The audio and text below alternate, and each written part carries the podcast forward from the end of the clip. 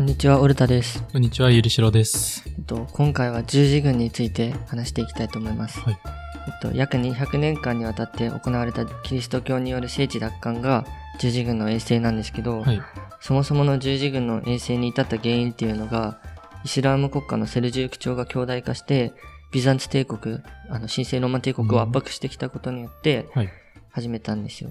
で、さらにキリスト教とイスラム教の共通の聖地だったイエルサレムを、はい。そのイスラムが占領したんで、はい。これによってそのビザンツ帝国が西ヨーロッパに助けを求めて、で東ローマ皇帝アレクシオス一世から、あの、強制要要請を受けたローマ教皇ウルバヌス2世が、はい375年クレルモン宗教会議で、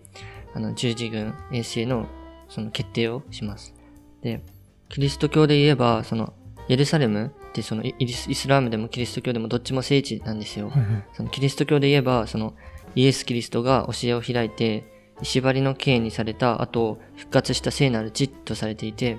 で、イスラム教ではムハンマドが一夜にして天界に昇天へ旅した地っていうのでされていて、なんで、そちらのその勢力にも聖地とされてるんで、はいやっぱどっちもその自分たちが占領したいって思うわけですよ。で、とまず最初十字軍はローマ教皇が主催者となって、えっと、フランス、イギリス、神聖ローマ帝国などの兵を出されて、えっと、イスラム勢力と戦うんですけど、はい。まあ、先に言うんですけど、7回行われて、その結果、1勝3敗1引き分けで、2回はノーカウントとされています。あのまず、まあ、第1回目から説明していきます。はい。えっと、第1回十字軍っていうのは、フランス諸侯と東ローマ帝国の諸侯たちを中心に組織されます。で、これは1900、あ、1096年から1099年で、これは単にその聖地奪還を目標にししていたんですけど、で、それで、まあ、イエルサレムの奪還に1回目は成功するんですね。で、その頃から、まあ、テンプル騎士団とか西洋羽騎士団とかドイツ騎士団で有名な、あの、宗教騎士団っていうのが出てくるんですよ、この頃から。で、第2回目なんですけど、第2回目はセルジューク朝が勢力を回復してきて、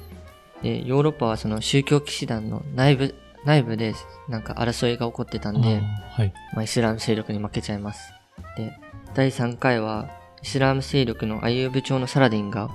有名で、あの、イルサレム陥落をします。で、その後もその、サラディンの勢力が続いて、十字軍国家すべてが彼の軍に落とされます。この第3回十字軍には、はいドイツ皇帝フリードリヒ1世と、フランス王フィリップ2世と、イギリス王リチャード1世が参加してたんですけど、はい彼らはいずれもそのサラディンによって支配されています。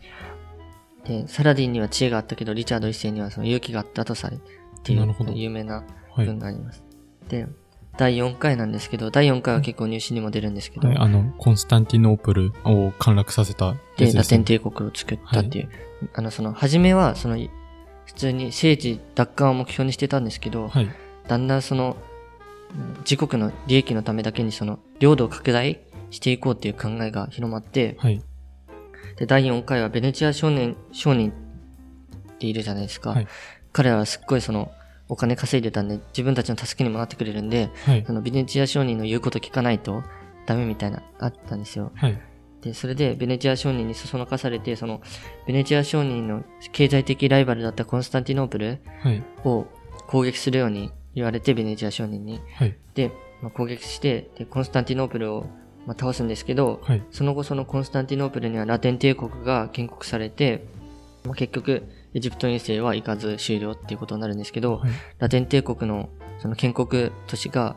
1204年なんで、はい。覚えておいた方がいいですね。確か、第4回は、あの、虐殺とかも行ったから、あの、一番立ちの悪い十字軍ってあ言われてます。立ちの悪いですね、確かに。ボイスドラマで学ぶ日本の歴史。歴史上の事件人物をボイスドラマで再現。各ポッドキャストアプリから検索してお聞きください。で、第5回なんですけど、第5回は、まあこれはあんまり入試には出ないんですけど、すごい人がいて、そのフリードリヒ2世っていう人なんですけど、はい。これはその神聖ローマ帝国の王なんですけど、まあ芸術的才能とか、軍事的才能とか、すごい持ってたんですけど、あとフランス文学とか学問とか芸術にはすごい、その、馴染んでたんですけど、はいあの、結構臆病だったらしくて、その、第5回十字軍が行くってなっった時に、その、仮病を使って、その、はい仮病を使うんですよ。はいでそれがその神聖ローマ帝国にバレて、はいしぶしぶ、まあ、大十字軍に行くんですけど、はい。で、行った先でサラディン、その、サラディンってその IVU 部長の、はいはい。だからそのイス、あの、ヨーロッパからしたら敵なんですけど、はい。そのイスラム勢力のトップのサラディンと友達になって、で、その今後キリスト教が攻めてきたら一緒にキリスト教と戦おうっていうので、だからまあ、裏切裏切りなんです。よ。まあでも、もっと詳しい話もあるんですけど、はい。これ結構宗教的にあれなんで、はい。まあ、詳しく知りたい人は自分で本でも買って調べてください。はい。第6回なんですけど、はい。第6回は、ルイ9世によって行われてたんですけど、マンスーラの戦いでサラディン2世に敗北して、えっと、一回捕虜になるじゃないですか、ルイ9世は。でもその莫大な賠償金が支払われて保釈、はい保釈されます。で、第7回もルイ9世なんですけど、はい彼はその、チフスっていう病気、あの。なんか、感染病ですね、うんによって感染して死亡して余計なくその撤退することになりました。で、まあ、十字軍がもたらした影響なんですけど、はい。まあ、十字軍遠征というのは膨大な数の犠牲者とか、その遠征するにもお金がかかるんで、うん莫大なお金がかかって、残虐とかいろいろ行われてたんで、はい。十字軍遠征をその、始めようって言い出したのも教皇で、そはいのハインリヒ4世が、それも宗教会議で決定したじゃないですか。はい。なんですけど、その、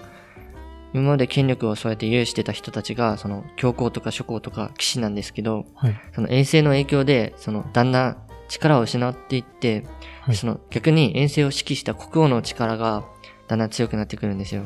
で、これによってその、西ヨーロッパでは今まで封建社会があったんですけど、封建社会が崩壊して、絶対王政の時代へ発展していくんですね。で、文化的とか経済的な面からしたら、その、